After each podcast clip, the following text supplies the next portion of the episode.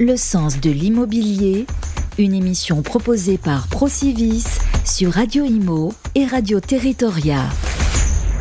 Bonjour à toutes et à tous, merci d'être avec nous. On est ici pour le numéro 2 de notre tribune Sens de l'immobilier que l'on a produit avec Procivis. D'ailleurs, on a passé un très bon moment puisqu'on a fait la première euh, sur un rooftop magnifique. Euh, un rooftop, on avait vu la vide puisqu'on n'a pas pu installer nos plateaux sur euh, le siège de Procivis, effectivement dans le 13e arrondissement. On était ravis d'être avec vous.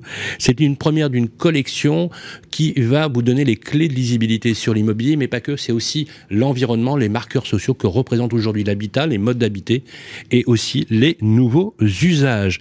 Euh, ce numéro a pour thème la nouvelle donne énergétique. Vous avez vu que tout est écrit dans le titre, euh, nouvelle donne énergétique.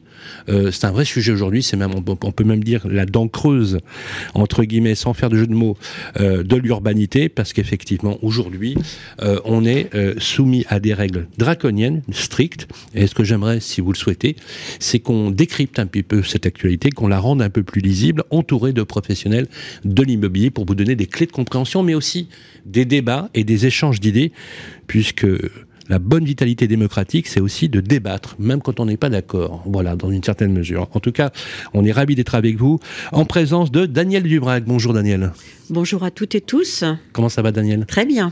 Daniel, vous êtes présidente de l'UNIS. On vous voit beaucoup en ce moment, vous êtes très visible sur les réseaux sociaux et sur les médias. Et c'est normal puisqu'il y a beaucoup d'actu autour de l'immobilier et des professions immobilières. J'ai le plaisir d'accueillir également notre chroniqueuse favorite. Elle vient tous les mois dans le grand rendez-vous de l'immobilier avec mon complice euh, Guillaume Chazoulière. C'est Roselyne Conan. Bonjour Roselyne. Bonjour Sylvain. Bonjour voilà, directrice de l'ANIL, Agence nationale pour l'information sur le logement. On en parlera, c'était extrêmement important. Ça, vous avez, alors là, pour la lisibilité et la pédagogie, euh, euh, on ne pouvait pas rêver mieux et merci d'être avec nous. Un spécialiste de la rénovation énergétique implanté au niveau national, bureau d'études techniques, mais pas que. Il est le directeur général, euh, directeur commercial, pardon, d'Axéo France et Mathieu Le Drezen. Salut Mathieu. Bonjour Sylvain, bonjour à tous. Et bien entendu, on ne pouvait pas compléter ce casting de haut vol sans le président de Procivis sur le, sur le plateau, également maire de Saint-Berthevin, Yannick Borde. Bonjour Sylvain, bonjour à tous. Comment ça va Yannick? En pleine forme, avec l'actualité qu'il y a, on n'a pas le choix, de toute façon l'intérêt est en forme. c'est clair, c'est clair. Vous n'avez pas l'impression, les amis, que quand on écoute les infos, c'est quand même, il y a un côté, une charge émotionnelle négative qui est quand même assez forte partager ce sentiment on a presque l'impression qu'on dit bon, ça serait bien qu'on ait une bonne petite nouvelle sympathique. Et euh, quand vous êtes dans l'immobilier, dans l'industrie immobilière, on a l'impression qu'on est ne nous loupe pas au quotidien. Vous avez ce sentiment, Jean Yannick bah, on est certes dans un moment un petit peu compliqué, un petit peu particulier, mais euh, bon pour euh, ceux dont je fais partie qui avons connu déjà des crises immobilières, on a déjà vécu des moments compliqués. La différence peut-être ici, c'est que tout est arrivé assez vite et brutalement. C'est peut-être la différence, par exemple, avec celle de 2008-2009. Euh, et puis c'est arrivé de partout, c'est-à-dire euh, les taux d'intérêt, euh, le pouvoir d'achat, la crise énergétique, les coûts de construction, les permis de construire, des réformes, l'ambition environnementale. Donc il y a effectivement une, une liste de, de contraintes et d'environnement un petit peu un petit peu chargé, ça c'est certes. Après, moi je reste je reste optimiste. Je pense qu'on va on vit des moments quand même difficiles quelle que soit la filière de l'immobilier, que ce soit dans la construction, dans la rénovation ou dans les services.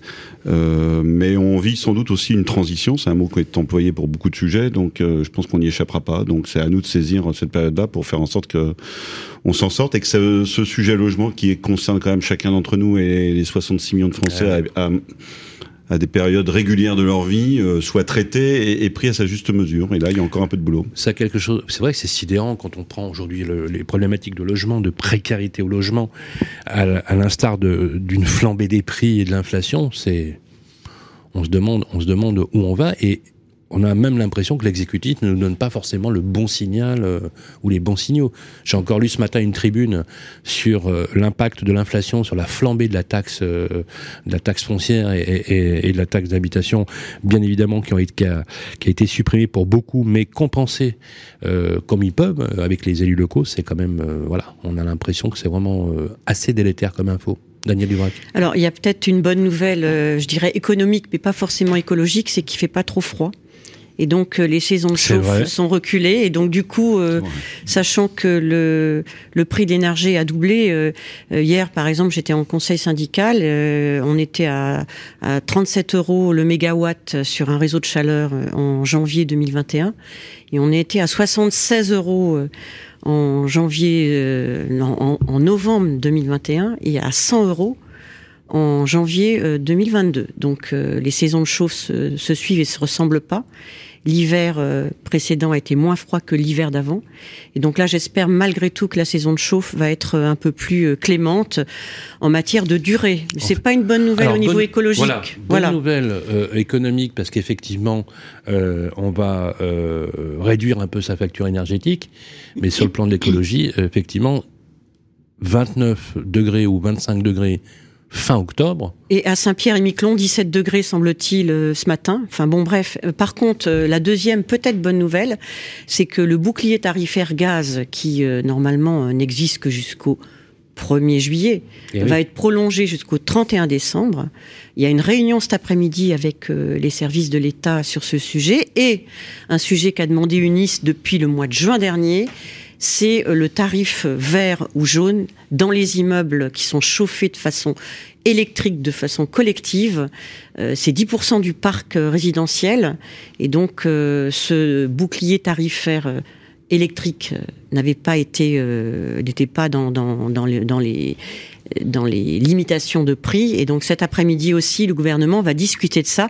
J'espère que la bonne nouvelle, c'est qu'on va avoir un tarif bouclier euh, électrique pour ces tarifs verts qui sont considérés comme des tarifs industriels et non pas des tarifs de logement. Donc là, j'espère qu'on va avoir une bonne nouvelle d'ici ce soir.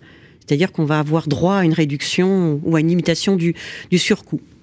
Euh, l'info euh, dans les ADIL, bien évidemment, euh, elle, est majeure parce que, et en plus, je répète, elle est gratuite. Hein. Je veux savoir que c'est un service. Exactement. on peut dire que c'est un service public? C'est un service public. C'est un service effectivement public qui permet voilà d'accéder facilement à une information. quel que soit son statut, c'est-à-dire qu'on est bailleur, on est propriétaire occupant, on est locataire, on peut venir poser ses questions. Alors sur tous les sujets, parce qu'on a évoqué le prix de l'énergie, on a évoqué, alors il y a des enjeux de copropriété, il y a des enjeux pour les locataires, on a parlé de taux d'intérêt, il y a des enjeux pour les accédants à la propriété, il y a des enjeux pour les propriétaires occupants, parce qu'on a évoqué aussi le sujet de la rénovation énergétique. Donc c'est vrai qu'aujourd'hui, les questions ne manquent pas. Euh, alors, les pouvoirs publics, comme on vient de l'évoquer, euh, prennent des mesures, alors peut-être euh, petit à petit. Et dans les, ADIL, dans les ils reçoivent des demandes Alors, on a des, sollicitations, évidemment, sur l'ensemble de ces sujets. évidemment, la question de l'énergie et l'hiver qui approche fait craindre à certains occupants de ne plus être en capacité de, de pouvoir payer euh, alors l'ensemble de la charge de logement, puisque un logement, c'est euh, soit effectivement un loyer avec des provisions pour charge, plus l'ensemble des charges qu'on va payer à côté, puisque l'électricité n'est pas inclus hein, dans, en général dans, le contrat de location, on a un abonnement direct. Donc évidemment, on a des questions. On a des chiffres d'ailleurs hein, sur la reddition des charges pour certains bailleurs sociaux notamment, avec des augmentations dont il se pose d'ailleurs la question, c'est de savoir comment l'expliquer et l'annoncer alors locataires. C'est un vrai sujet. Et il flippe un peu d'ailleurs euh, en se demandant comment on va faire. Je vous donne juste un exemple. Hein. Euh, le patron de l'AORIF, le président de l'AORIF et président et directeur général de Haute-Seine Habitat, annonce une augmentation de 66% sur son parc locatif. Et donc, il sait aujourd'hui que ben il y en a qui, qui pourront pas suivre, donc ils sont en train de travailler sur un moratoire à moyen et long terme pour essayer de d'impacter ces éléments. Bien évidemment, dans cette nouvelle donne énergétique, vous, euh, chez Axéo, vous êtes au cœur du réacteur, quoi. Tout à fait. Et, même, à la limite, presque dans des contraintes opposées. Parce qu'on vous enjoint faire des, de faire des diags, et à un moment donné, quand vous chiffrez les travaux, ce que vous faites, je crois, de l'assistance à la maîtrise mmh, d'ouvrage, me semble-t-il, euh, vous êtes là confronté à des, à des contraintes, à des aspects budgétaires qui sont inédits.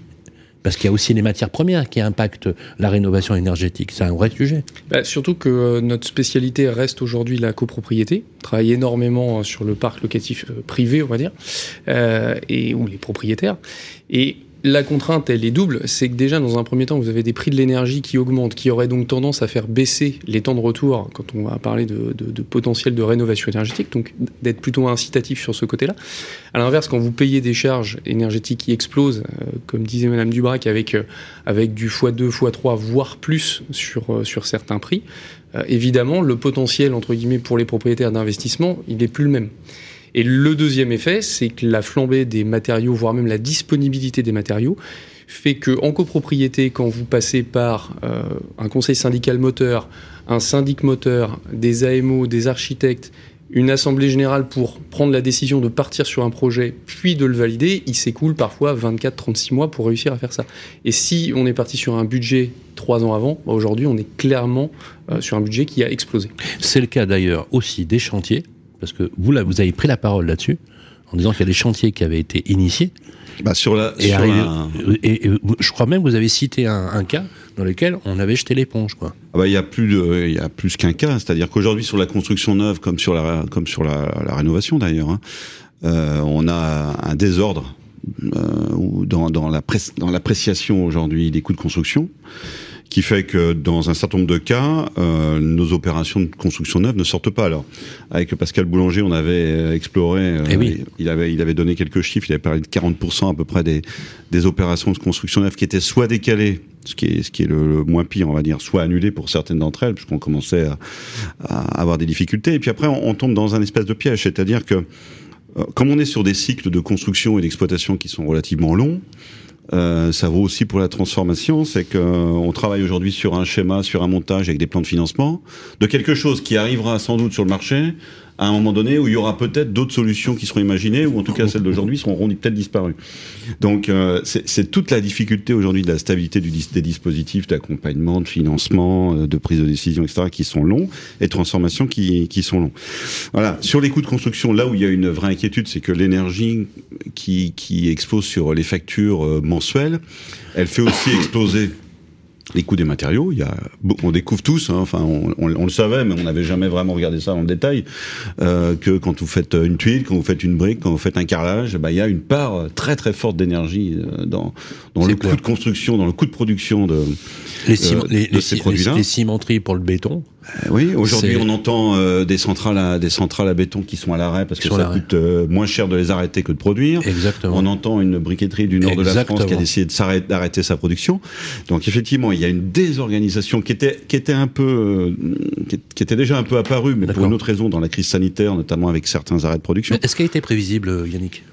Pas vous, vous, vous avez la chance non, d'être élu. je pense que Euh, ce, ce qui est- compliqué aujourd'hui, parce que j'entendais votre remarque par exemple sur euh, sur euh, la- les bailleurs sociaux.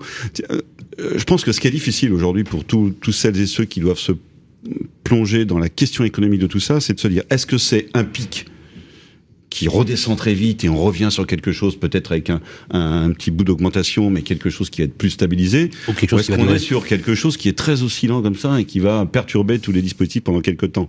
Parce que sur les bailleurs sociaux, pour en discuter avec certains d'entre eux, si euh, s'il y a un pic de six mois et puis après que ce pic, il faut euh, l'étaler pour le, pour le faire répercuter aux locataires sur quelques années, il n'y a pas de problème. Le problème, c'est que si ça descend, ça monte, euh, on, y arrivera, on pourrait y arriver. Si ça descend, ça monte ou que ça continue de monter, là, il y a un sujet, C'est très euh, clair. là, on ne sait pas faire pour l'instant. On ne sait pas comment, en tout cas, le stabiliser. Est-ce que vous vous rappelez, euh, pour les plus anciens, d'une pub dans les années 70 euh, Elle de date des années Giscard et du premier choc pétrolier. Vous vous rappelez de cette pub On n'a pas de pétrole, mais on a des idées, non C'est ça Écoutez ça. En France, on a toutes sortes de choses. On a la meilleure cuisine du monde. Une industrie puissante. La pétanque. Une histoire glorieuse. On a aussi une situation géographique privilégiée. La Tour Eiffel et la pêche à la ligne. Oui, en France, on a tout ça. Et bien plus encore. Pourtant, une chose nous manque. Une chose essentielle. Le pétrole. Le pétrole, nous sommes obligés de l'acheter à d'autres. Cher. Trop cher. C'est notre richesse qui s'en va et notre façon de vivre qui est menacée. Alors, que peut-on faire? Eh bien d'abord, mieux utiliser l'énergie. Et ça justement, nous pouvons le faire sans changer notre façon de vivre. À partir du 15 septembre, l'Agence pour les économies d'énergie vous dira comment. Vous verrez. En France, on n'a pas de pétrole. Mais on a des idées. Alors c'est génial, pas, et en même temps sidérant parce que ça me rappelle aussi, vous savez, ce, ce candidat en, col roulé qui faisait campagne pour l'écologie, vous vous C'est rappelez comme la mode, c'est un éternel recommencement. No- Notre ami Dumont, qui s'appelait Dumont, Ça, vous vous rappelez du monde qui venait avec son col roulé en disant euh, la, la maison brûle euh, et euh, il y avait euh, cette pub des années 70 euh, juste avant Giscard, c'est deux ans avant, hein, c'est juste après le choc pétrolier. On est entre 74 et 76. Euh, donc maîtriser l'énergie, c'est un sujet qui revient systématiquement. C'est étonnant la, la, le parallèle qu'on peut faire en- en- entre, entre les deux. Euh, où est-ce qu'on en est réellement aujourd'hui, puisque on parle de dépendance énergétique Et moi, ce que j'aimerais, c'est qu'on dise aussi est-ce qu'on accuse toujours systématiquement le- les conflits géopolitiques pour justifier finalement une flambée d'énergie? Certains disent aujourd'hui que les grands énergéticiens finalement saisissent une opportunité un peu particulière pour faire flamber les prix, disons le mot, pour spéculer sur certaines matières et euh, créer des envolées euh, là-dessus. Vous y croyez, vous, à ce genre de spéculation, Daniel Dubrac? Oui et non, c'est sûr que l'énergie vient pas directement de la France. Après, euh, c'est vrai que de temps en temps, certains produits en recherche et développement, il y a des choses qui sont très avancées et qui pour autant ne sont pas industrialisées. Donc euh, l'industrialisation d'un produit, par exemple les voitures électriques, je dis pas que c'est forcément une bonne idée les voitures électriques, c'était prêt bien avant que ça soit mis euh, sur le marché. Donc on peut se poser la question. En tout cas en France on a des idées, mais on a aussi des plans. On a le plan de sobriété énergétique, hein, Unis y a participé, mais, mais pas que. Et puis euh, il y a aussi la planification énergétique de Madame Borde qui a été annoncée récemment Tout à fait. avec euh, France Nation Verte et avec un volet logement. Je pense qu'on Mm. va tous y participer. Alors, on a parlé, euh, effectivement, euh, on, on évoque bien sûr le, le- le- la nouvelle donne énergétique et, et on va entrer dans le vif du sujet. J'ai quelques chiffres à, vous- à, à vous donner. Savez-vous combien de dossiers euh, ont été déposés à France Rénovation pour les copropriétés? Moi, oui, je sais, mais peut-être que c'est à un près 88 ou 89. Alors, en tout, c'est 188. Ah. Et sur 88, c'est 88 dossiers uniquement, par exemple, du groupe Nexity. Mhm. Voilà. Euh, je, vous fais grâce du volume de nombre de copropriétés concernées. Euh, donc le chiffre sur le volume total de France Rénovation avec la prorogation de l'aide, hein, parce que ça a été pro- prorogé avec ma prime rénov et ma prime rénov Sérénité. Euh, on est quasiment à 800 000 dossiers. Est-ce que vous savez quelle est la proportion des maisons individuelles sur ce volume? Très fort. 90% au moins? Euh, 90% C'est ça. environ. Voilà, voilà. Alors, c'est vous les professionnels. Moi, j'ai la chance d'être que journaliste. Euh, Il y a un vrai sujet là, Yannick. Donc, non seulement on est loin, et puis, alors, pour, pour, pour renfoncer le clou, vous me rectifiez si je dis une erreur, hein, Daniel. En, août 2023, gel des IRL. Euh, ensuite, euh, on a, on entre dans le moratoire avec euh, la- la- l'impossibilité de louer des passoires thermiques avec des lettres énergétiques sur les 7, F et G. Euh, on a une pression démographique sans précédent à cause des nouveaux usages d'habitat. Cellules monoparentales, explosion des demandes, euh, une remétropolisation, c'est incroyable. On revoit des personnes qui avaient fait le pari après le Covid d'aller dans les petites villes, mais malheureusement qui reviennent parce qu'il n'y a pas de boulot. Bah ouais, il n'y a pas de boulot. Donc on revient dans les grandes villes. Euh, si on voulait faire une crise du logement ou une gilet jaunisation, bah on s'y prendrait pas mieux. Je sais pas parce que hein. d'a- d'abord, euh, je pense que toute l'ambition euh, transition énergétique, on peut pas la, on peut pas la balayer. C'est-à-dire qu'on a besoin, on a besoin d'y aller. euh, voilà, la loi climat, elle, elle a, elle a quand même son fond qu'on peut pas contester. Ça vaut pour les questions d'étiquette énergétique. Il y a Yannick, tout le tout le débat. monde est d'accord là-dessus. Oui. Après, ce qui est certain, c'est qu'on a imaginé tout un tas de choses, y compris sur la construction neuve, par exemple, sur les normes environnementales, dans un contexte économique qui a plus grand-chose à voir avec celui qu'on a aujourd'hui. Donc là, évidemment, euh, est-ce qu'on a les moyens aujourd'hui de, de cette ambition-là? Ce qu'on avait sans doute, ou on pensait de l'avoir en tout cas quand elles ont été imaginées, aujourd'hui c'est sans doute un petit peu compliqué. Sur, euh, sur la, la- la problématique des étiquettes énergétiques, moi, je crois qu'il faut pas trop détendre aujourd'hui l'exigence. Euh, elle est compliquée, euh, mais on sait très bien qu'on a tous quand même un risque si on détend, c'est que ça se fasse peu ou pas. Donc il faut la, il faut maintenir cette pression là, et puis quand on arrivera à, Le calendrier pour vous, il, est, il est adapté? il est sans doute pas tenable. Mais si on détend aujourd'hui, je pense qu'il ne se passera pas assez de choses. Et donc, moi, je suis plutôt partisan de dire, il faut tout faire pour lancer cette, cette mécanique-là. Et puis, quand on arrivera à, à proximité de certaines échéances, qu'on fasse le bilan. S'il en manque 10% ou 15%, ça sera pas très grave. On pourra détendre un peu l'exigence par rapport à cela. Intéressant. S'il en manque, s'il en manque beaucoup plus, c'est qu'on a une autre problématique. Mais il y a, y a, deux gros sujets en fin de compte derrière cette ambition. Il y en a trois. Le premier, c'est la question de la copropriété. Il y a un processus de décision de la copropriété qui effectivement n'est pas compatible avec certaines échéances. Quand il faut trois ans pour une copro qui commence aujourd'hui à se gratter la tête pour savoir si elle doit faire les travaux, euh, dans le meilleur des cas, ça démarrera dans deux ou trois ans. Donc dans le meilleur des cas, si tout se passe bien. Donc là, on voit bien qu'il y a un, un problème sur sur cette partie-là. La deuxième chose, c'est que moi je crains euh, qu'on n'ait pas l'outil de production aujourd'hui côté filière bâtiment pour faire 400 000, 350, 400 000 logements neufs par an et euh, plusieurs centaines de milliers de rénovations. Je pense qu'on n'a pas, l'outil. Donc, euh, quand on n'a pas l'outil de production dans n'importe quelle industrie, c'est quand même un petit peu plus compliqué euh, que la norme. Et puis derrière, il y a un petit sujet financement quand même. C'est-à-dire que peut-être que, que Madame la directrice de l'ANIL pourra le dire plus que moi, mais euh, il reste toujours un financement euh, à charge à la fin. Euh, c'est ce qui est normal. Mmh. Est-ce qu'aujourd'hui, avec l'augmentation des taux d'intérêt, le resserrement des crédits bancaires, moi j'étais assez surpris qu'une grande banque nationale, euh, sa, sa, sa, caisse d'Île-de-France, décide de privilégier le financement des opérations immobilières à baisser. Moi, je pense que c'est l'inverse qu'il faut faire si on veut remonter l'étiquette énergétique je et faire en sorte que l'accession sociale dans, reparte sur ce, dans, dans ce absolument. Alors là, je suis mille fois d'accord avec vous. Et on devrait d'ailleurs euh, orienter là-dessus un commentaire euh, là-dessus, Roselyne Conan et ensuite Daniel Dubrac, où on a un vrai sujet sur les copropriétés. Roselyne. Nos, nos deux cibles, enfin celles qu'on a vraiment devant nous, on l'a bien identifié, sont les copropriétés et les bailleurs. Alors, quelquefois, ils sont dans les copropriétés, mmh, les bailleurs. Bah, oui, oui. Donc, euh, donc, évidemment, on a un véritable enjeu alors, de sensibilisation et puis un enjeu de financement, parce que euh, il faut que le reste à charge il soit supportable. Donc, évidemment, nous, on avait fait une étude sur les freins et motivations des bailleurs aux travaux. Le premier frein, c'était financier. Je ne fais pas les travaux. Pourquoi? Parce que j'arrive pas à les financer. Et un des éléments qui, qui, qui expliquait le, le, ce, ce, défaut de financement, c'était la méconnaissance euh, des dispositifs qui existent. Donc évidemment, les bailleurs ne connaissent pas. Alors, euh, donc ma prime rénov, mais il n'y a pas que. Il y a un enjeu aussi de fiscalité. Il faut expliquer qu'il y a des choses qu'on peut déduire de ces revenus fonciers. Enfin, je pense qu'il faut expliquer les choses. Mais, mais, le reste à charge, par contre, on, on, voit bien que même sur toutes les simulations que l'on fait, parce que le, le, ma prime rénov, elle est octroyée sous condition de ressources. On est d'accord là-dessus. Mais quand on voit les restes à charge, pas, pas, pas pour le bailleur, pas sur la totalité. Alors non, oui, Enfin, voilà, pardon, oui, effectivement. Le, le, pour le, le propriétaire occupant. Voilà, le, le, pour, le propriétaire occupant, bien évidemment. Mais en fait, euh, on, on, évoquera aussi le sujet parce que c'est quand même une industrie l'immobilier. Il faut qu'il y ait un taux de rentabilité. Vous êtes d'accord? Pour que ce soit rentable, il faut qu'il y ait un retour pour favoriser l'investissement.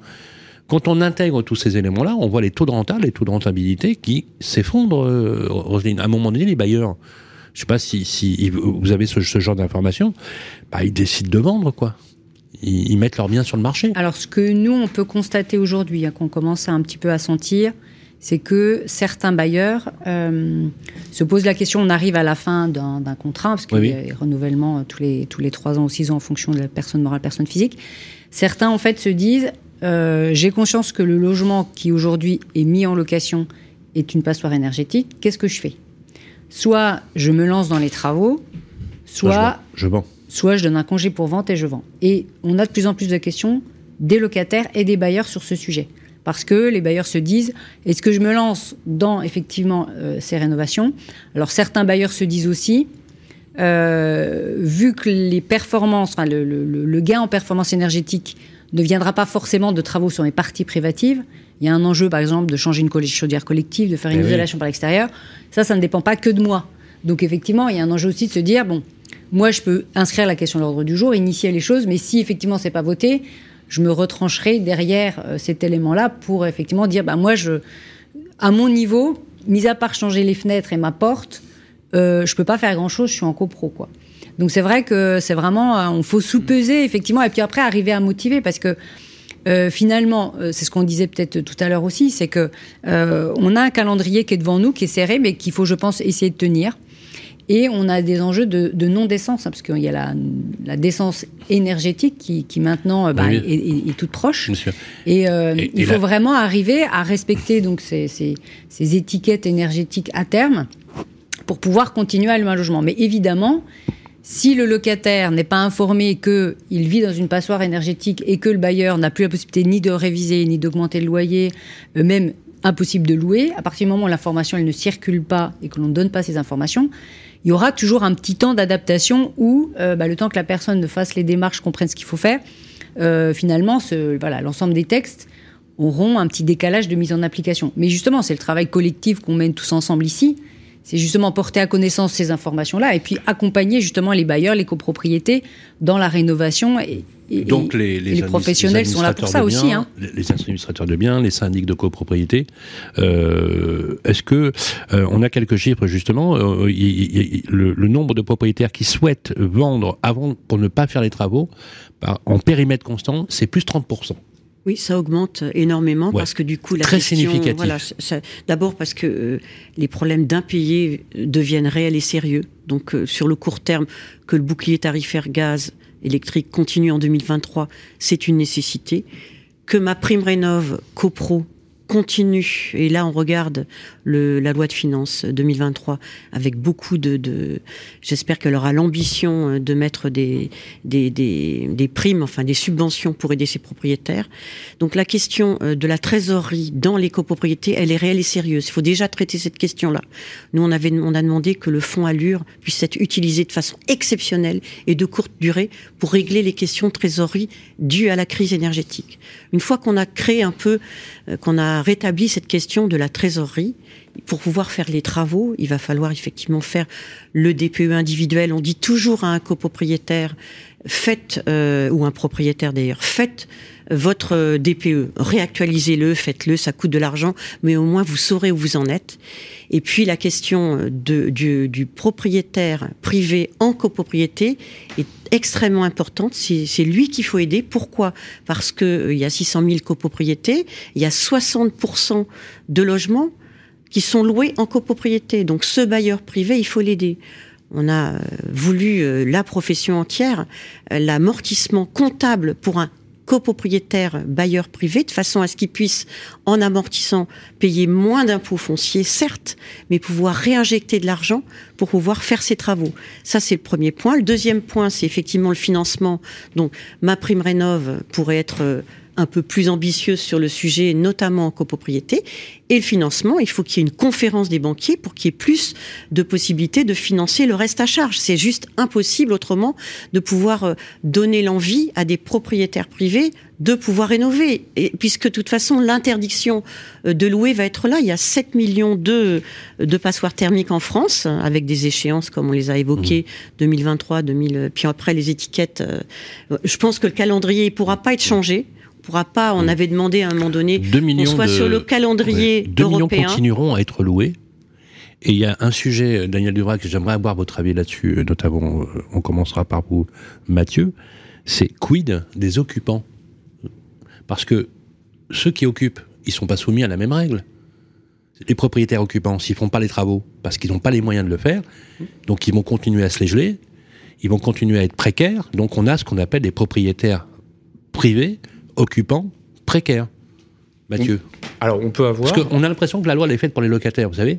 Euh, le, euh, oui, on fait les travaux pour pouvoir louer dans de bonnes conditions. Mais ceux qui occupent, est-ce qu'ils ont, est-ce qu'on, ils ont cette obligation de devoir rénover leurs biens? Alors, ils n'ont pas, ils ont pas l'obligation au même sens, parce qu'ils sont pas, ils sont pas soumis à une problématique, notamment de location, donc de rentabilité du bien. On n'est pas sur le, la même problématique. Eux, leur problématique, elle est la facture énergétique mensuelle ou annuelle, comme on l'a évoqué avec les explosions de, prix de l'énergie. Et on est aussi sur une notion de confort.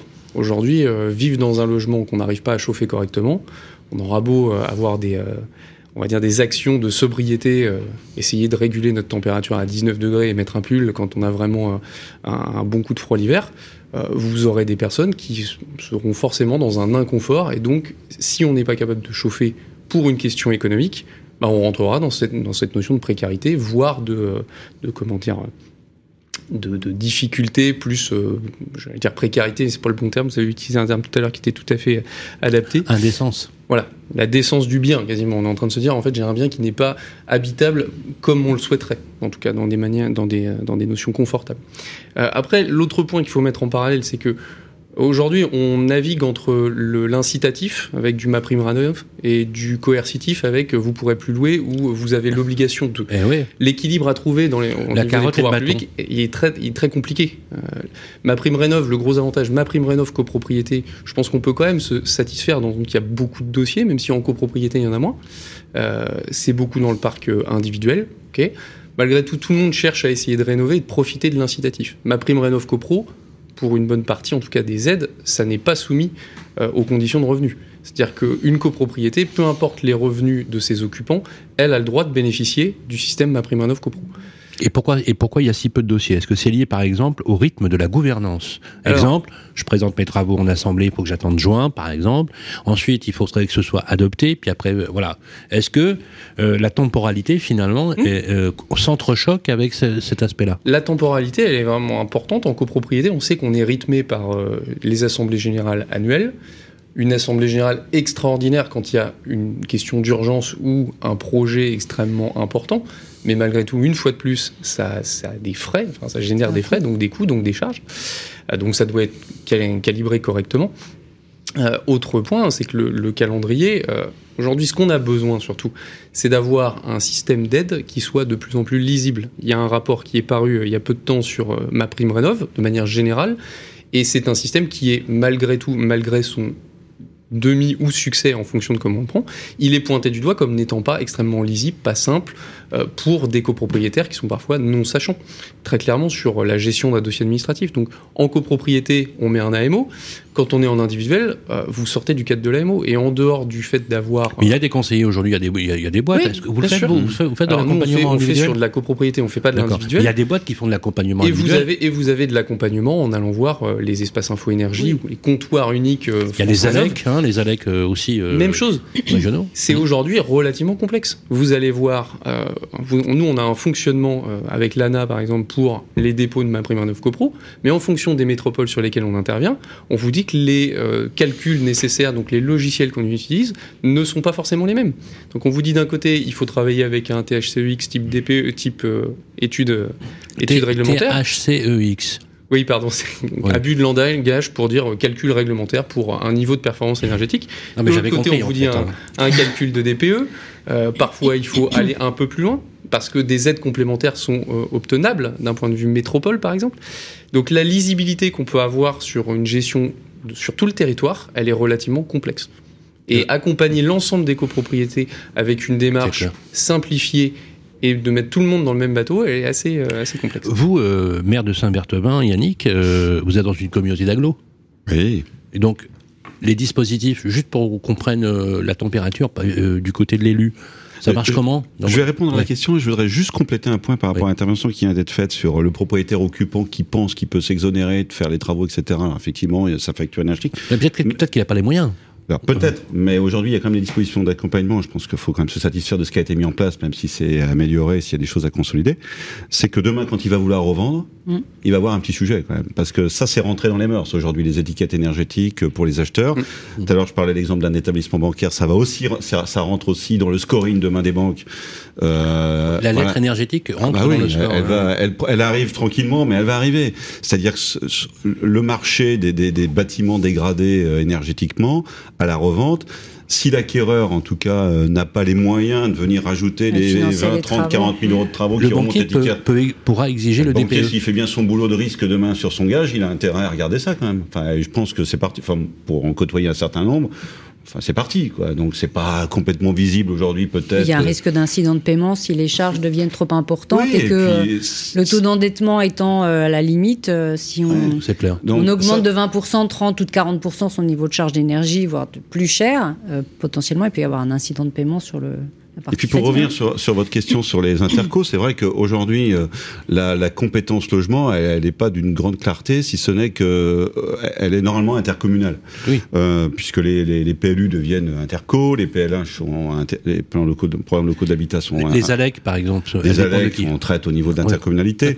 Moi, le seul exemple que je peux, enfin, je peux donner l'exemple sur le territoire où le groupe que je dirige intervient, c'est-à-dire que sans doute parce que j'ai aussi un peu la double casquette et un peu de sensibilité sur les deux branches ou les deux pieds du sujet, moi, j'ai poussé certaines intercos en disant euh, c'est bien gentil dans vos PLH de euh, d'aller mettre des objectifs de construction neuve, mais c'est quand même pas mal de regarder le parc existant quand même aussi, voir ce qui se passe et comment il évolue, comment Ah, il bouge. clair. Et donc, on a réussi à mobiliser, euh, que ce soit sur la métropole d'Angers par exemple ou sur l'agglo d'Aval, euh, des, des interventions sur les copropriétés, où le réseau Procivis intervient aussi avec ses missions sociales, et où les intercos ont, ont accompagné aussi certains types de projets, à condition quand même qu'on soit sur des ambitions de rénovation euh, complexes, lourdes et, et performantes sur le plan sur le plan énergétique. On juste- a parfois, je, Oui. je fais un, un complément, on a parfois sur des opérations où on a euh, un AMO où nous on est maître d'œuvre par exemple, avec les ALEC, avec l'ensemble du système d'aide, on arrive à des euh, financements de 50% de très gros projets qui dépassent les millions d'euros. Donc pour le, le financement après du reste à charge reste la notion de Mhm. comment le financer, hein, est-ce que c'est possible? En tout cas, quand vous dites que incitativement 50% d'un projet est financé par de l'aide publique, euh, c'est quand même non négligeable. On Et arrive- il faut s'intéresser à, ces dispositifs. objectivement, est-ce qu'on arrive à financer la moitié des projets avec les aides? Non mais disons-nous les choses. Sur la copro, enfin, Quand, je on, pense quand, on, que quand on googleise, quand on googleise, on a des avis contraires, des trucs opposés. Moi, je comprends les particuliers ou les copros qui qui, s'y retrouvent pas, quoi. Non, mais c'est vrai, Daniel le disait tout à l'heure, je pense que aujourd'hui, il manque une vraie offre bancaire pour la copropriété. Ça, c'est quelque chose qui n'existe pas ou peu. Ça a existé, ça s'appelait Coprosan au sein du Crédit Ouais. Foncier. Là, oui. Euh, Ouais, ça existait, malheureusement, un on en a quelques-uns encore en fin de, de, de, de, de vie dans, dans, dans, dans les copros que les Il- uns et les autres pouvons gérer. Il ne, il ne cessera de nous manquer, hein, le crédit foncier. hein. Euh, ça n'a pas vraiment été repris par euh, le- le- l'ensemble du, du, du groupe BPCE auquel appartient le Crédit Foncier. Bon, ça a été tenté d'être repris, mais on peut pas considérer que ça soit avec la même efficacité et fluidité. Pas certain de me faire que des amis en disant ça, mais tant pis. Euh, mais c'est vrai qu'il manque, il manque une véritable offre bancaire du financement des copropriétaires et des restes à charge des copropriétaires Vous êtes ou de d'accord financement des syndicats de copropriété. Vous êtes d'accord là-dessus?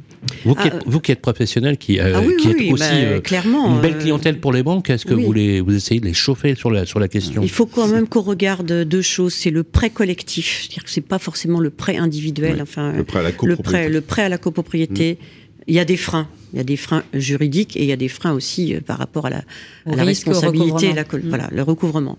Il faut aussi, euh, je vois l'exemple d'Octave euh, dans le Grand Est ou euh, IDF Énergie en Ile-de-France, il y a le préfinancement des subventions. Donc ça aide quand même parce que du coup, la personne ne va avoir à payer que, que son reste à charge. Donc ça, c'est un vrai, euh, un vrai atout euh, qu'il faudrait peut-être généraliser, mais ça veut dire Daniel, Daniel, il y avait un projet qui s'appelait le prêt avance mutation, vous vous rappelez? Oui, Ça oui. a marché, ça? Ça On- marche on- en pas fait, on a- on avançait mais les une fonds bonne idée. Et on Oui. récupérait Mm. finalement la mise, Oui. un peu comme un in fine, c'est ça, hein, un crédit in fine, à la vente. Le prêt avance mutation, c'était une bonne idée Non, ça verra pas le jour. Si, si, c'est une bonne idée. Après, il faut assouplir, il faut que ça soit éligible à, tout le monde. Il faut regarder. C'est toujours pareil. Il y a Mhm. forcément des freins juridiques, techniques ou économiques. Donc, à chaque fois, il faut regarder ça. Par exemple, sur le contrat de performance énergétique, quand il y avait des travaux de rénovation énergétique euh, et qui touchaient beaucoup le chauffage, au début, on n'osait pas trop y aller. Maintenant, euh, je pense qu'on peut regarder ça de face d'un bon œil. Il faut massifier. En, il faut massifier parce que les rénovations euh, que vous évoquez, même en habitat individuel, ce ne sont que des rénovations par geste. Or, il faut des rénovations globales. Il faut encourager la rénovation globale. Sinon, on n'arrivera pas à la neutralité carbone euh, et à faire en huit ans ce qu'on a fait, semble-t-il, en 32 Rénovation ans. globale à l'échelle de la copropriété impose parfois de faire des rénovations par l'extérieur. Or, dans certains cas, Yannick Borde, c'est pas possible. Est-ce que là, il n'y a pas aussi quelque chose à creuser? Qui fait que aller expliquer à des copropriétaires, par exemple, qui vont réduire peut-être leur surface, parce que rénover l'intérieur, vous me dites, hein, euh, euh, ça, ça peut réduire la surface Ça habitable. la surface. Qu'est-ce qu'on Non, fait mais il y a des solutions. Non, mais c'est Voilà. sûr que si on veut il trouver. nous, il euh, nous reste une bonne une, une 7-8 minutes. J'aimerais qu'on parle que des solutions maintenant, sur une fois ce constat euh, donné. Si on veut euh, trouver des obstacles à faire, on va en trouver plein. c'est un peu ça le problème. Euh, la solution technique, euh, elle est diverse suivant les. C'est sûr que quand on va être, moi je gère par exemple un bâtiment qui Voilà, s'appelle je- la Maison Bleue à- voilà. à, à Angers, qui est une façade classée, qui reçoit le prix euh, de la Fondation Berne, etc. c'est sûr que la précarité énergétique est au rendez-vous de. de c'est- enfin, c'est des logements de qualité, mais on est euh, Ça sur serait des techniques énergétiques qui sont complexes. Ça se rénove de l'intérieur, Ça se d'accord. rénove que de l'intérieur. Mais Donc oui. après, faut y Ouais. aller euh, dossier par dossier, client par client, etc. Mais c'est faisable. Et les matériaux ont évolué oui, aussi aujourd'hui, je beaucoup pense sur qu'il y a beaucoup de l'épaisseur. recherches il là-dessus, donc euh, pour moi a- c'est faisable. On- Après, il y a, il y a- on va- il- c'est sûr qu'on va perdre quelques, peut-être euh, 3-4 mètres carrés dans, dans un appartement qu'on fera 70 ou 80, mais ça vaut, ça vaut peut-être le, le prix à payer quand même, ça vaut peut-être le coup. Roselyne, justement, voilà, on a posé ce, cadre. hein. Je veux juste, juste rappeler, euh, loi climat résilience euh, en 2021, euh, première échéance en 2025. Euh, le texte, avec l'application 2021, a fixé déjà en dès juillet le gel des IRL et ensuite l'interdiction à, à la location. Ça représente quand même des volumes importants. Voilà, sur les solutions, est-ce que ma prime rénov, telle qu'elle est conçue aujourd'hui, dont d'ailleurs il faut espérer euh, l'élargissement, puisque euh, je, me semble-t-il, ma prime rénov est négociée chaque année dans le PLF. Donc il y a aussi toujours une incertitude budgétaire dans l'octroi de ma prime rénov. Alors dites-moi aussi si je me trompe, mais quand on voit le volume de dotation de ma prime rénov et qu'on mesure le, le volume total de la rénovation, on se dit que c'est vraiment très peu. Bah, Très, très, très peu. Je crois qu'on est entre 2 et 4 milliards d'euros, me semble-t-il. Euh, alors que. oui, parce que si vous avez sur les 7 millions d'eux de passoires énergétiques, vous en Oui. avez 5 millions en gros qui sont utilisables. Oui. On enlève les résidences Oui, secondaires, prenons, etc. On compte au minimum pour euh, aller deux étiquettes minimum 25 000 euros par En moyenne, logement. voilà. Donc ça fait 125 milliards. Ah la vache. Voilà, au minimum, hein, bien sûr. Alors- Donc il va falloir les trouver, il faut les financer. On parlait de solutions Oui. et on le rappelait tout à l'heure que les collectivités territoriales euh, décident, votent des aides euh, justement à la rénovation. C'est pour ça que le- l'ANIL les recense euh, grâce aux ADIL hein, localement. Donc il y a plus de 1500 aides, alors pas que à la rénovation énergétique, hein, 1500 aides aux travaux, donc y compris à l'adaptation, mais quelquefois quand on fait des travaux d'adaptation, en dehors de ma prime rénov. hein. ah, évidemment, ce sont que des aides des collectivités territoriales, Est-ce qu'elles se cumulent? Oui. souvent. D'accord. Ok, Ouais. ça, ça c'est une Donc question en fait, qu'on nous ça pose. c'est une des solutions parce que euh, on parle effectivement des dispositifs nationaux. Donc on a parlé de ma prime rénov, on a l'éco-PTZ, mais après il faut aussi penser à tout ce qu'on peut euh, trouver, euh, je dirais, de manière locale. Donc on a les collectivités territoriales qui justement se positionnent euh, sur la complémentarité avec les dispositifs nationaux, ce qui permet justement de financer encore un bout. Euh, on a, euh, en fonction des publics aussi, des aides à l'adaptation où ben, il faut en profiter sur ces publics qui effectivement ben, euh, ont besoin d'adapter leur logement, ben, d'embarquer la rénovation énergétique et de cumuler différents types d'aides. Et ça, en fait, c'est toute la, c'est toute l'intelligence en fait de, de, du financement d'un d'un projet. C'est-à-dire qu'il faut peut-être le penser quelquefois plus ambitieux en intégrant d'autres travaux et puis faire, euh, je dirais, le panorama des dispositifs d'aide que l'on peut solliciter pour savoir jusqu'à où on peut financer et que ça soit un bailleur sur le côté fiscal, que ça soit un propriétaire occupant sur euh, sa caisse de retraite. Voilà, donc il y a plein de choses à faire, il y a bien plein de choses à creuser. Et c'est vrai que c'est une des solutions, c'est justement bah, s'informer en amont. Hein. France Rénov est là, les ADIL sont là, les, les différents acteurs, les professionnels sont là aussi. Justement, c'est bien préparer son projet, c'est-à-dire qu'il faut pas faire hein, le, enfin le, il faut pas penser sur ah ben tiens je vais changer juste mes fenêtres. Non, il faut penser donc quel est l'âge de mon bâti, quel est, le type de chauffage, est-ce qu'il y a de l'isolation, est-ce que voilà. Mais Et comment puis- être accompagné, euh, Roselyne? Par exemple, euh, moi je veux rénover, mais je n'ai pas de compétences techniques. Est-ce que je peux me faire accompagner? On va en parler d'ailleurs avec, avec vous, Mathieu. Donc mais- il y a les, les espaces France Rénov et puis mon accompagnateur. Rénov qui va bientôt effectivement entrer sur scène. euh, On en parle On en parle Verra-t-il le jour euh?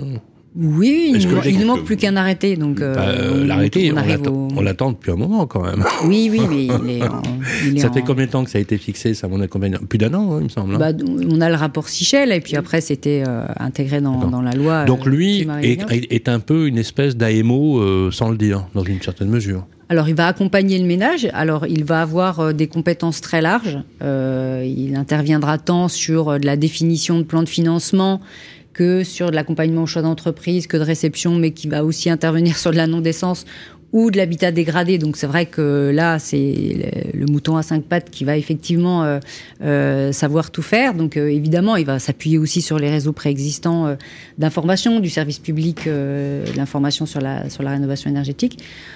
Donc euh, voilà, on fonde de grands espoirs sur, euh, sur cet accompagnateur qui euh, va au départ être plutôt affecté sur les, les, Alors, les je opérations voudrais- les plus performantes. Je voudrais pas empêcher les gens de tourner en rond, mais mon accompagnateur, c'est une bonne idée. Mais encore va- va-t-il falloir les recruter, les former, Et euh, quand on voit l'ampleur du, du, sujet, est-ce qu'il compte euh, Est-ce que vous avez des infos? Est-ce que, bah, je sais pas, il y a combien d'accompagnateurs? 10 000 qui vont être recrutés? 20 000 bah, Là, ça sera, enfin, on va mobiliser les réseaux existants des, des opérateurs. Hein, les opérateurs qu'on connaît, Solia et autres, euh, seront. le rôle d'Axéo dans, dans, cette dimension, forcément, est intéressante. Alors vous, alors vous, vous travaillez pas à l'échelle individuelle, hein, me semble-t-il. Vous travaillez pour des opérateurs, pour des mm. foncières euh, à tous les niveaux. Euh, vous êtes doté effectivement d'un service AMO, bien évidemment, mm. euh, nécessaire. Vous avez aussi euh, donc des ingénieurs énergéticiens. Euh, mon accompagnateur Rénov, c'est une bonne idée, ça? Bien sûr. C'est vraiment une bonne idée. D'accord. Il n'y a pas de tout facilitateur, tout facilitateur de la rénovation énergétique sera une carte en plus pour qu'on avance. Euh, vous avez passé tout à l'heure euh, une pub qui fait bien voir qu'il y a globalement 40, un, peu plus de 40 ou 45 ans. On était déjà dans une situation qu'on a identifiée. On n'a pas de pétrole, on vit une crise. Euh, globalement, aujourd'hui, on n'a pas, on a, on a eu un parc qui s'est rénové au fur et à mesure, sûrement plus par nécessité que par anticipation du risque énergétique. On a fait principalement des travaux d'entretien et on en a profité pour. On a peut-être déplacé un peu le problème parce que euh, nos chaudières tournent avec euh, plus de gaz que, de pétrole réellement. Euh, malgré tout, il, faut, il faut vraiment aujourd'hui tous être dans une dynamique de rénovation énergétique et tout accompagnateur sera un plus. La loi nous y aide aussi, la loi climat et résilience, on en parlait. Les échéances en copropriété, ça va être d'identifier les travaux qui sont nécessaires. Donc il y a le fameux 3PT, le projet de plan pluriannuel de travaux qui rentre en vigueur l'année prochaine, au 1er janvier. On a le nouveau DPE collectif qui rentre en vigueur 12 mois après. Évidemment, euh, notre conseil serait plutôt d'essayer de cumuler les deux pour avoir la vision globale du bâtiment, comme euh, disait Madame Dubrac, c'est arrêtons de vouloir faire de l'épicerie avec un bout de travaux par-ci, un bout de travaux par-là, et envisageons la rénovation globale. Donc notre rôle, il va être d'accompagner techniquement les copropriétés sur ces éléments-là et de pouvoir les orienter sur les bons choix avec la notion de, temps de retour sur investissement et surtout d'économie de charge. Alors, économie de charge, difficile de parler d'économie en euros actuellement vu le prix des molécules, mais à partir du moment où j'arrive à maîtriser ma consommation, déjà je mmh. maîtrise une mmh. partie de ce qui risque de se répercuter d'un mmh. point de vue euh, tarif. Des molécules dont on voyait des, des gaps à x10, on fait x200 faut quand même le rappeler. C'est-à-dire que là où on payait 200, on paye 2000 aujourd'hui. Hein. Euh, faut, faut être. D'où euh, des choix, des choix entre guillemets terribles, qui, j'allais dire heureusement, vous l'avez dit, se répercutent pas parce qu'on n'a pas un hiver qui est parti pour être rigoureux. On espère tous que ça sera le cas d'un point de vue euh, économique et confort, mais sur le principe, d'un point de vue, d'un point de vue, je veux dire, climatique et ambition de rénovation, il aurait mieux valu qu'on se retrouve tous à moins 15. Évidemment, on serait tous dit, on n'a qu'une, on n'a qu'un seul choix, c'est de rénover je, caricature exprès parce que j'ai pas non plus envie de me retrouver dans la non mais, situation. Non mais par, non mais ça s'entend. Et puis je vais vous dire, il serait salutaire qu'on ait qu'on ait quand même un rythme de saison. Vous savez quel est le volume d'écart de degrés qu'on a par rapport aux saisons habituelles? C'est plus de 10 degrés. Bah, c'est flippant, il y a quelque chose de flippant. Alors, mais on va rester positif. Pour, il va neiger dans un mois. voilà. euh, Yannick, Yannick, dans les solutions. Alors, les solutions, vous en avez posé beaucoup. Euh, on va reparler, si vous voulez bien, avec vous, Madame Dubrac, justement de euh, l'amortissement, hein, qui, à mon avis, est une piste réelle à creuser. Euh, dans ce méandre, avec les échéances, maintenant, une stabilité de la mandature qui a été faite. Maintenant, vous savez, hein, euh, Yannick, hein, vous savez qu'il n'y a pas de politique du logement. Maintenant, on est tous convaincus par ça. Euh, vous avez suffisamment rencontré le ministre, vous avez suffisamment donné aussi votre avis. Je caricature un peu, mais en fait, voilà, il y a quand même quelque chose d'assez désespérant quand même. Et pourtant, dans votre réseau chez Procivis, vous êtes hyper actif sur le plan des solutions. Qu'est-ce qu'il faudrait qu'on puisse faire à court, moyen terme, compte tenu de cet échéancier? Alors, il y a, ça dépend de quoi, de quoi on veut vraiment parler, parce que aujourd'hui, moi, je, je, considère que cette politique du logement, pourquoi on a du mal à l'apercevoir, c'est parce qu'on ne, on ne se met jamais d'accord au départ sur le besoin. C'est-à-dire aujourd'hui, c'est quoi le besoin de logement? C'est où? C'est combien, c'est-à-dire qu'est-ce que les gens sont capables de payer, pour faire simple. Euh, et, voilà. Donc, nous, notre, euh, ce qu'on se complète depuis euh, six mois avec le nouveau gouvernement et qu'on a rencontré à plusieurs reprises ou la nouvelle assemblée, qu'on rencontre de façon intense en ce moment pour essayer de, de détecter les, les parlementaires qui vont vouloir prendre le dossier logement en main. Euh, c'est de se mettre d'abord bien d'accord tous sur la ligne de départ, parce que quand j'entends, sans citer de nom, la semaine dernière, quand même quelqu'un qui est très influent dans le secteur dire je pense qu'il faut construire moins, Euh, moi, je On a lu dis, la même euh, on n'a oui. pas les mêmes données, les mêmes ressentis sur le terrain, quoi. Je suis très inquiet d'entendre tout ça. Et on sait très bien qu'il y a une grande administration qui attend que ça. Quand je vois un, un- un parlementaire qui certes a une mission euh, du ministre de l'économie de trouver dans le plan, dans la loi de finances euh, les sources d'économie, et que la première qu'on cite c'est le, le- le poste logement sur le prêt à taux zéro, sur le Pinel. Ben oui. Voilà, donc je pense que les, les solutions, enfin les idées, je pense qu'on en a tous, euh, suivant notre expertise. Quand vous voyez ça, ça vous met pas en colère, vous, en tant qu'élu? Non, ça m'amène à me retrousser encore un peu plus les manches, puis à dire ce que je pense de façon peut-être un peu plus forte. Ouais. Euh, et, et mettons-nous d'accord là-dessus. Et après, si on est tous d'accord pour dire, dans ce pays, certes, il manque de, il manque de logements. Il s'est passé des choses entre euh, la crise sanitaire, la crise euh, environnementale, la crise économique. Les territoires ont beaucoup bougé. Les attractivités d'aujourd'hui sont plus celles d'hier. Vous savez que nous, on a un grand sujet qui a été annoncé par le ministre de la Transition énergétique lors du congrès HLM, c'est la révision intégrale du principe du zonage euh, sur tous les sujets. Ça, Euh, verra- ça verra le jour, oui. objectivement. je pense que le sujet va ouvrir. Après, c'est un sujet techno au départ, et après très vite très politique. Donc euh, là, ça se complique. Mais euh, ça, et puis moi, je suis comme l'a souligné Daniel sur l'histoire d'amortissement. Je suis aussi pour qu'on remette à plat tous les dispositifs d'aide fiscaux et qu'on revienne sur une logique du bailleur. Donc le Pinel, on sait très bien euh, qu'il est en fin de vie parce qu'il est très budgétivore. Mais- Il est très inflationniste, faut qu'on le reconnaisse. Là où il a été laissé par endroits. Moi, j'avais dit à Julien Normandie quand il a revisé le Pinel en disant je le supprime en zone B2 et je le maintiens en A et en B1. Je dis moi quand j'avais fait des, des études d'économie, j'avais compris que l'État intervenait là où il y avait pas, où, il, où le marché pouvait pas faire tout seul.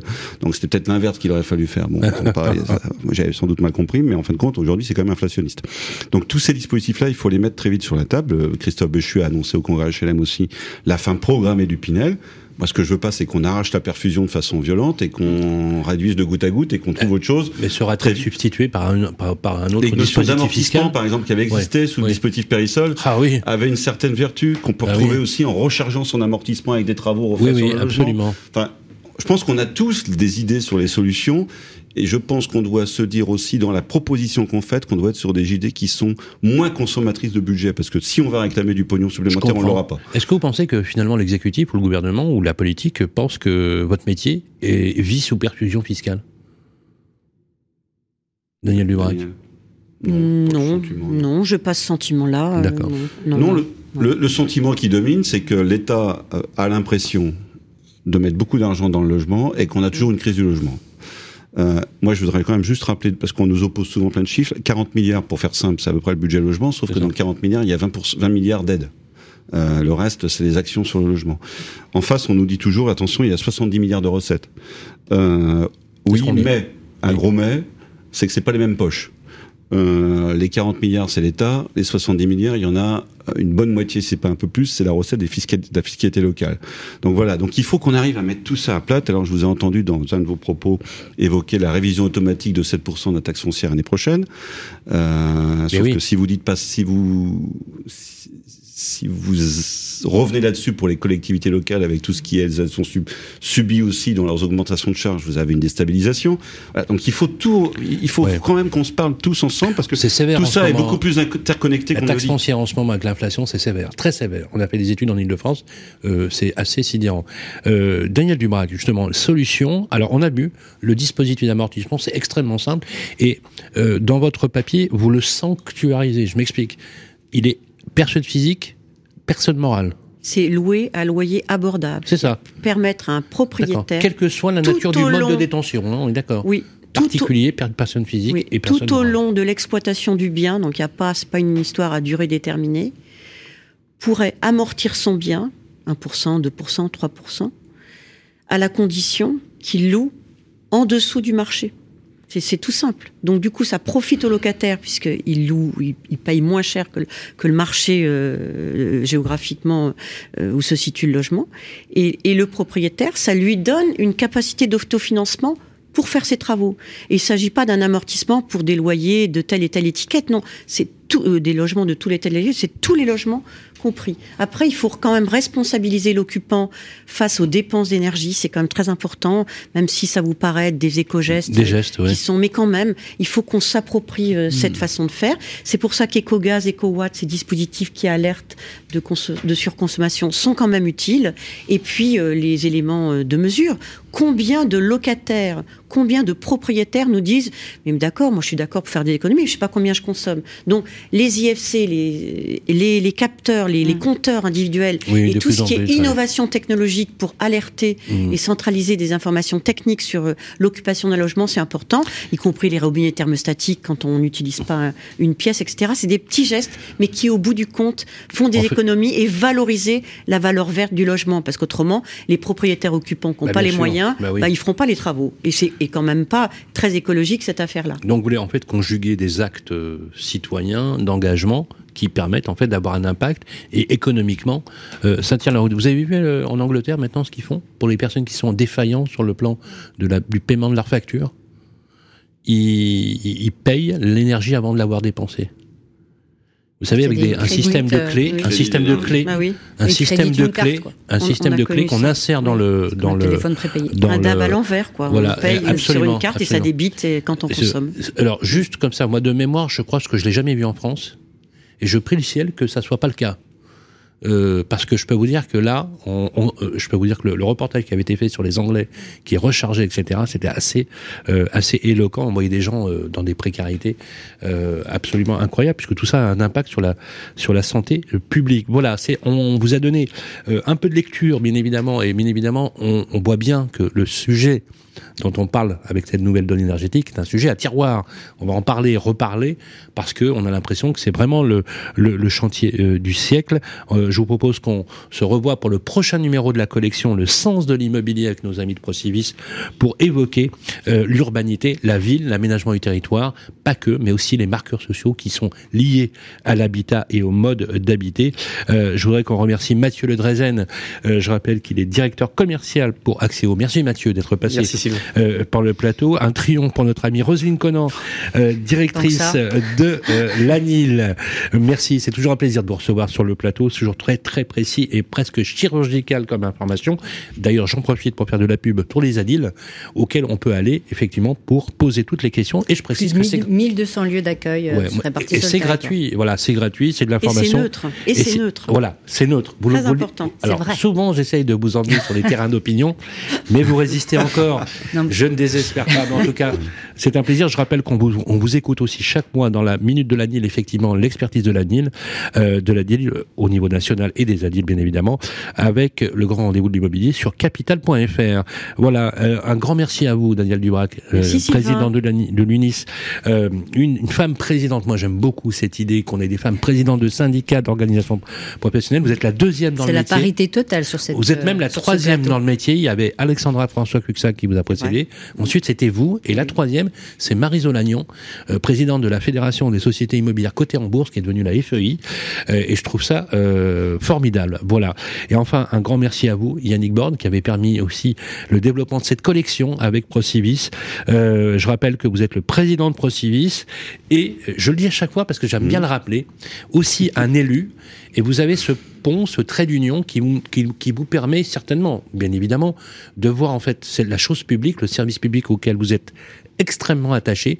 C'est presque un sacerdoce pour vous, euh, surtout quand on compare les indemnités des maires, par exemple, qui sont absolument incroyablement ridicules, euh, et euh, l'engagement aussi professionnel dans l'habitat. Vous êtes l'un des rares experts dans le logement, donc effectivement, c'est important que cette collection, on puisse puiser chez vous tous les avis et toutes les argumentations. Je sais aussi que vous êtes très attaché aux principes démocratiques et que ce qui est important aussi dans nos euh, collections, c'est de discuter, pas forcément d'être toujours d'accord, mais en tout cas une chose, ça donne un peu plus de vitalité. On se retrouve le mois prochain pour un nouveau numéro du Sens de l'immobilier. Le podcast est disponible sur les plateformes qui vont bien, sur le site euh, de Radio Imo, sur son application, mais aussi sur les agrégateurs de podcasts. Likez, commentez, sans aucune modération. À très vite. Le sens de l'immobilier, une émission proposée par Procivis, à retrouver sur les sites de Radio Imo et Radio Territoria.